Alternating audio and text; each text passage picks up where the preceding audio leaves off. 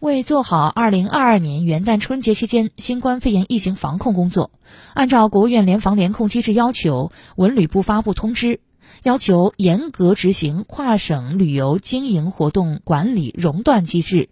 对出现中高风险地区的省区市，立即暂停旅行社及在线旅游企业经营该省区市跨省团队旅游及机票、酒店业务，并及时进行公布。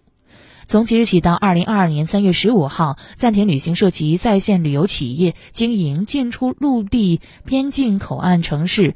跨省团队旅游及机票、酒店业务。